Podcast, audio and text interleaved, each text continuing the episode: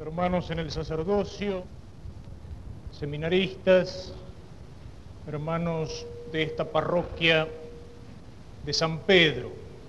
Celebramos hoy la primera misa aquí en esta parroquia del padre Jorge Hetze, que en la última etapa de su preparación para el sacerdocio ha colaborado con esta parroquia, con esta comunidad como, como diácono, como servidor del Señor preparándose de esa manera con todos ustedes para recibir el, algunos de los que ayer se ordenaron junto con él. Yo doy gracias a Dios porque, a pesar de problemas de salud y de estar distante, he podido llegar hasta aquí para acompañarlos en la ordenación como los he acompañado, como rector, como profesor, en algunos casos como director espiritual a lo largo de los siete años de su formación este curso que es uno de los cursos completos iniciales del seminario. A veces les digo es el curso de los sotanudos, no por alusión al santo hábito, que lo respeto, es un uniforme, es un signo, es un testimonio de Cristo. Sotanudos porque vivieron durante dos años amontonados en el sótano de la vieja casa del seminario, la vieja casa que fue de la bodega de, de Tirazo y de Campi ¿eh? un hermoso sótano para tener allí damas juanas de vino a temperatura ambiente, pero no tanto para tener seminaristas, ¿no es cierto? Y sin embargo, esa fue tal vez una de las primeras pruebas por las que tuvieron que pasar, las dificultades del comienzo del seminario, la pobreza, la falta de espacio, el amontonamiento, y creo que lo llevaron con buen ánimo. En la primera misa de un nuevo sacerdote, ¿de qué podemos hablar? Nada original del sacerdocio. Pero hay tantas cosas para decir. Cristo instituyó el sacerdocio junto con la Eucaristía. Y podemos decir que si hay dos misterios grandes en nuestra fe cristiana y católica, hay un misterio grande en el cielo que es la Santísima Trinidad, un Dios en tres personas, tres personas distintas y un Dios verdadero, y hay un misterio grande aquí en la tierra, que es la Eucaristía. Esa presencia del Señor escondido bajo las apariencias del pan y del vino. En el cielo la Trinidad y en la tierra la Eucaristía. Y el sacerdocio está tan unido a la Eucaristía. Jesús los instituyó juntos y al sacerdocio lo instituyó para la Eucaristía.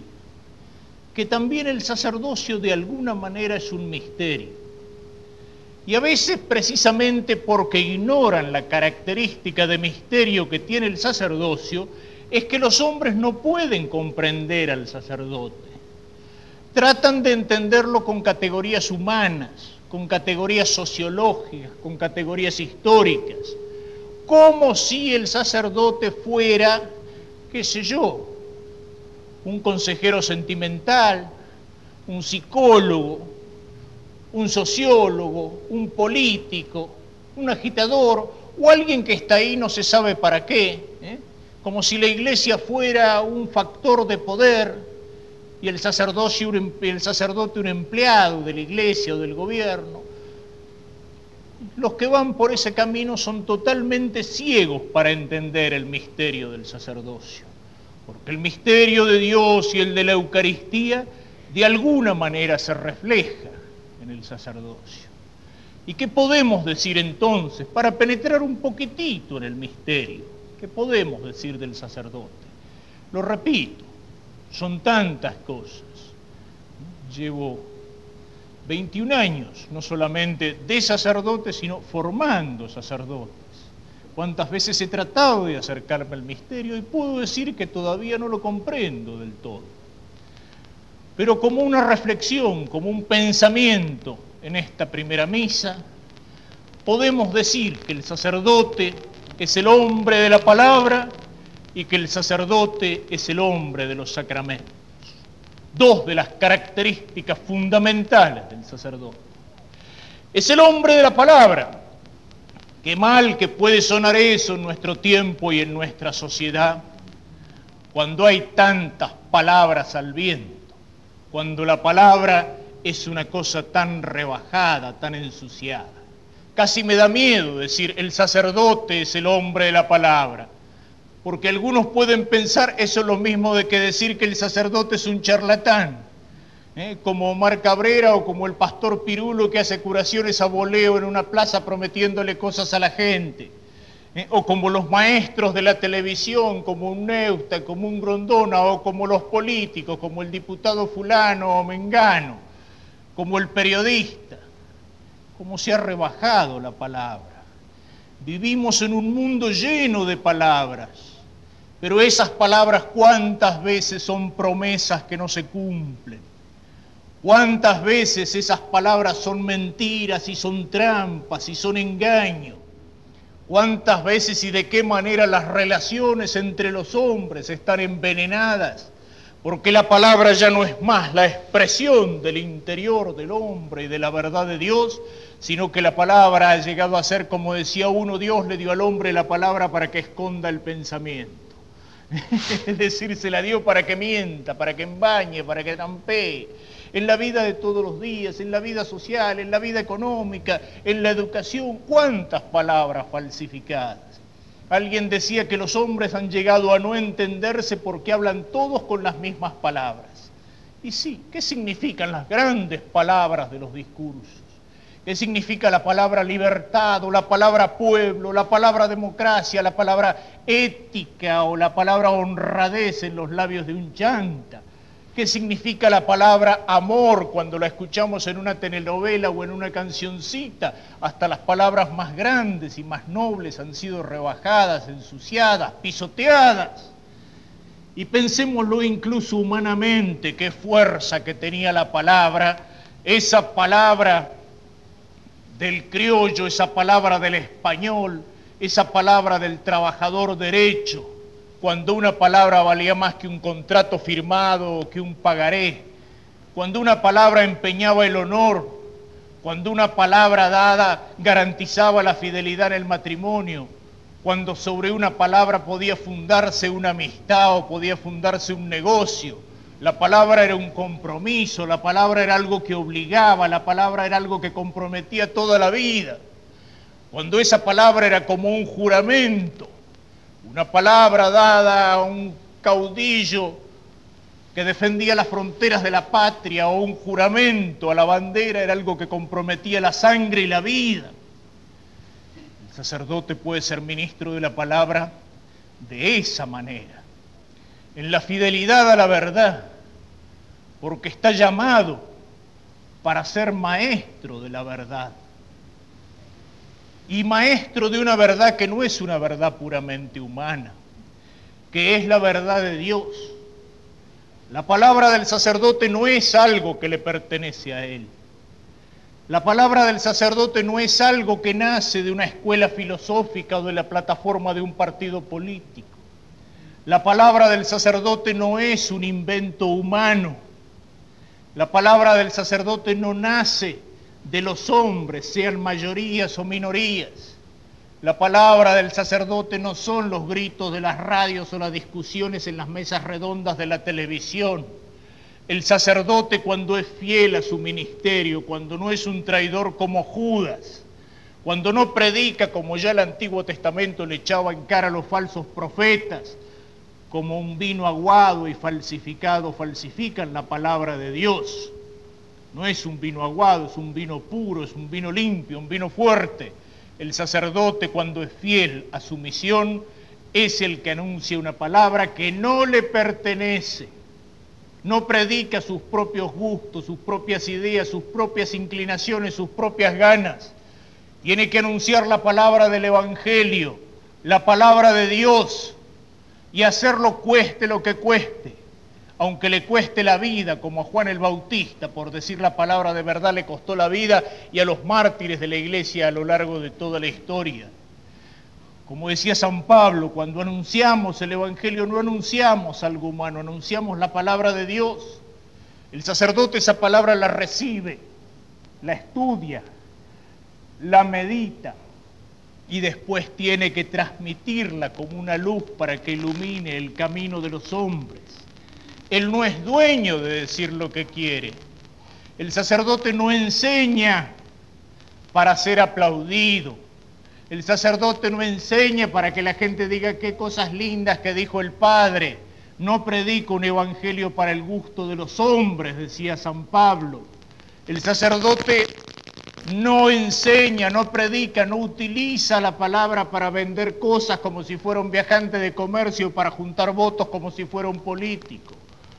El sacerdote no habla para seguir la corriente de la mayoría, la opinión pública. Al contrario, muchas veces tiene que anunciar el Evangelio y cuando anunciamos el Evangelio con todas sus exigencias en un mundo que vuelve las espaldas a Dios, lo que la iglesia predica tiene que ir en contra de la corriente y en contra de la moda y en contra de las opiniones de la mayoría y en contra del lavado de cerebro que nos hacen los medios de comunicación.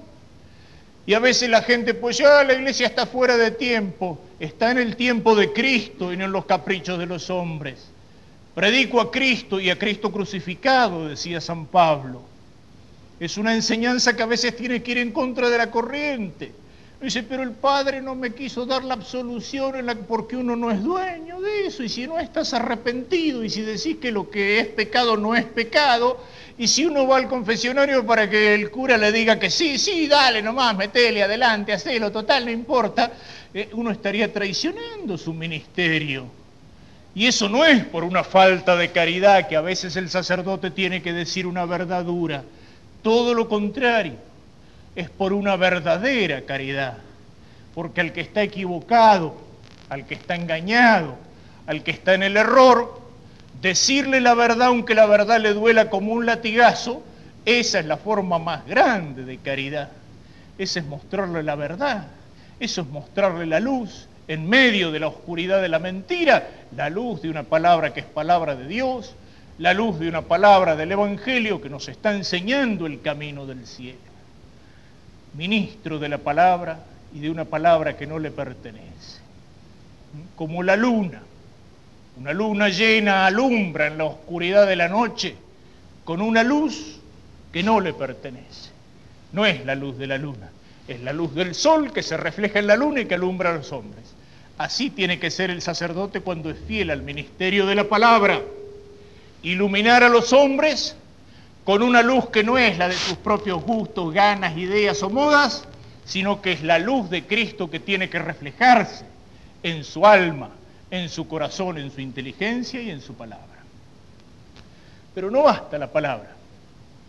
Podemos enseñar la verdad, podemos enseñar la fe, podemos enseñar las exigencias de la fe, podemos tratar de enseñar, de iluminar de alguna manera los misterios más difíciles de la fe, pero no nos sirve para nada conocer a Dios, conocer el Evangelio, conocer a Jesús, si después no vivimos de acuerdo con esa palabra que nos ilumina la inteligencia. No nos serviría para nada tener la inteligencia iluminada por la luz de la verdad si nuestra vida no está movida bajo esa luz por el fuego de la caridad. Y por eso, para comunicar ese fuego y esa fuerza y esa gracia que es más que humana, el sacerdote es el hombre de los sacramentos sacerdote es aquel que está encargado, por vocación y por mandato de Cristo, de comunicar a los hombres no solo la luz de la verdad con su palabra, sino la gracia de Dios con los sacramentos. Cuando el sacerdote predica, enseña como Cristo Maestro. Cuando el sacerdote distribuye los sacramentos, el sacerdote santifica como Cristo sacerdote, como Cristo pastor. El sacerdote es el que acompaña comunicando la gracia de Dios. La gracia de Dios, que es fácil de entender lo que es en esta tierra mendocina. ¿Hasta dónde llega el verde? ¿Hasta dónde crecen las viñas y la fruta? ¿Hasta dónde llega la sequía? ¿Hasta dónde llega el riego?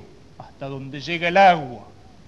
La gracia de Dios es como el agua que viene por los canales, por las acequias, por las hijuelas. Es la gracia que penetra al hombre en el alma y en la vida, comunicándole la vida, para que el hombre pueda dar frutos. Y los canales de riego a través de los cuales la gracia de Dios se derrama sobre los hombres, ¿cuáles son? Los sacramentos. Y el sacerdote es el hombre al cual Cristo confió de una manera particular el ser el hombre de los sacramentos, el que santifica, el que distribuye el agua de riego de la gracia y de esa manera distribuye, comunica la vida. El sacerdote renuncia como lo han hecho estos jóvenes, el sacerdote renuncia a la posibilidad de recibir uno de esos sacramentos, el del matrimonio. Se compromete a la castidad y al celibato. Renuncia no a una cosa que es pecado, sino a algo que es bueno y que puede ser santo, como es el derecho a tener una familia propia. Pero lo hace por qué? No por egoísmo, no porque es un mutilado o un castrado lo hace para ser padre de una manera distinta y superior. El sacerdote es padre porque comunica la vida y la comunica principalmente en la administración de los sacramentos, que acompañan al hombre en todos los momentos de su vida, desde la cuna hasta la tumba. Nace un niño y allí lo llevan los sacerdotes, los padres al sacerdote. ¿Para qué? Para que por el bautismo lo haga hijo de Dios, es decir, le comunique la vida de la gracia. Y es el sacerdote el que tiene que alimentar a ese niño, a ese joven, a ese hombre, a esa mujer, con ese pan maravilloso que alimenta la vida del alma, que es la Eucaristía. Y es el sacerdote el que en el último momento tiene que estar junto al lecho del enfermo y preparar con el sacramento de la unción para que Dios le devuelva la salud, para que Dios le dé la gracia de morir en disposición y que su muerte sea no la condenación para siempre, sino el encuentro con Dios, desde la cuna hasta la tumba. El sacerdote no tiene una familia propia, pero está junto a todas las familias de su parroquia, en los momentos de alegría y en los momentos de tristeza, en la alegría del bautismo, del matrimonio o de la primera comunión, en la tristeza del enfermo o en la tristeza del difunto. El sacerdote ofrece desde el altar la Santa Misa por los vivos y por los difuntos, para dar las gracias en un cumpleaños de 15 o a los 25 años de matrimonio y para rezar por el descanso de los difuntos queridos. Y en todas esas circunstancias el sacerdote está transmitiendo la gracia de Dios.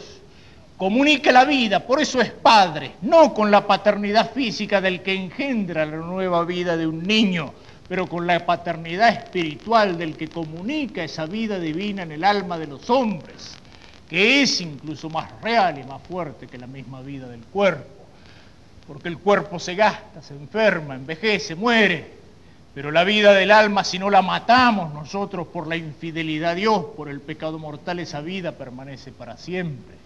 El sacerdote es aquel que como instrumento de Dios está encargado de comunicarnos la vida eterna el sacerdote, entre todos esos sacramentos, podemos decir que es antes que nada el hombre de la Eucaristía. Porque en todos los otros sacramentos el sacerdote nos comunica la gracia de Cristo. Pero en la Eucaristía el sacerdote nos entrega al mismo Cristo, verdadera, real y sustancialmente presente para que sea alimento de nuestra alma.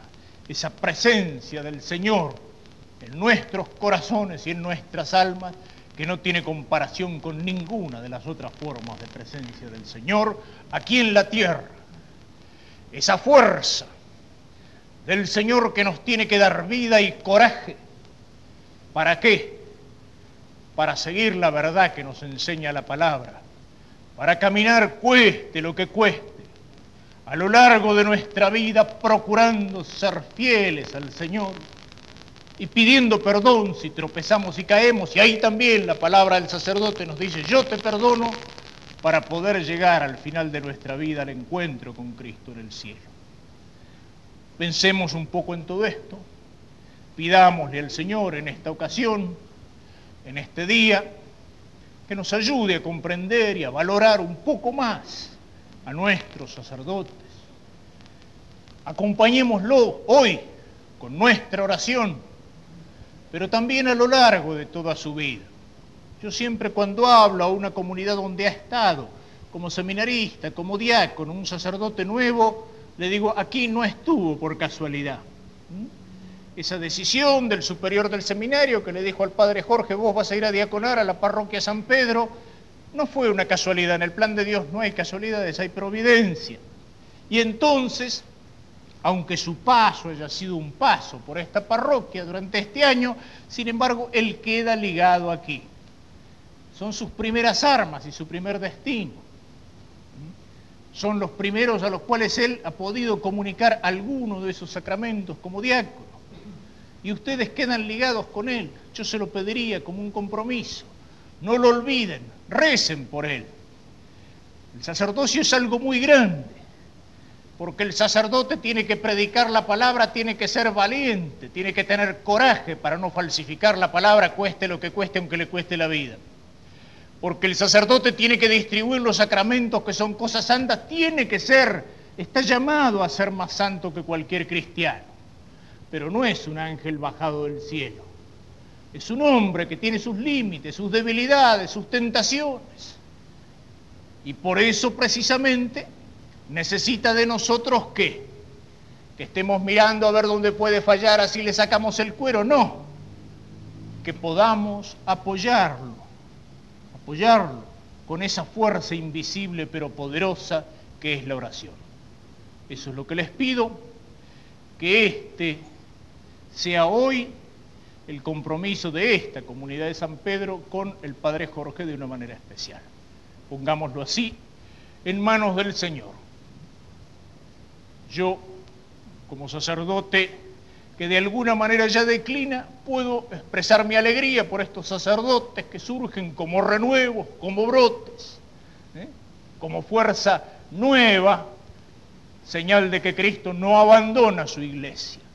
¿eh? Yo ruego por ellos también y le pido al Señor ¿eh? que sean mucho mejores que yo, que sean más santos que yo, que sean cada vez más sacerdotes.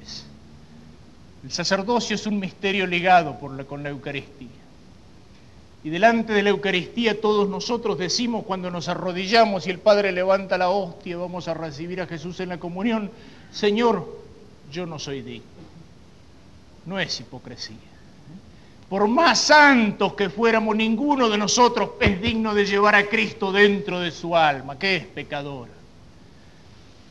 Delante del sacerdocio también todos nosotros sacerdotes podemos decir, como delante de la Eucaristía, Señor, yo no soy digno, pero que mi oración y que la oración de todos nosotros nos ayude, ayude a estos jóvenes que empiezan su camino hacia Cristo, sacerdote, que los ayude para ser lo menos indigno posible, lo mejor, lo más santo, lo que el Señor le pide, lo más próximo a lo que Jesús espera de ellos, para eso los llamó y para eso ahora los envía.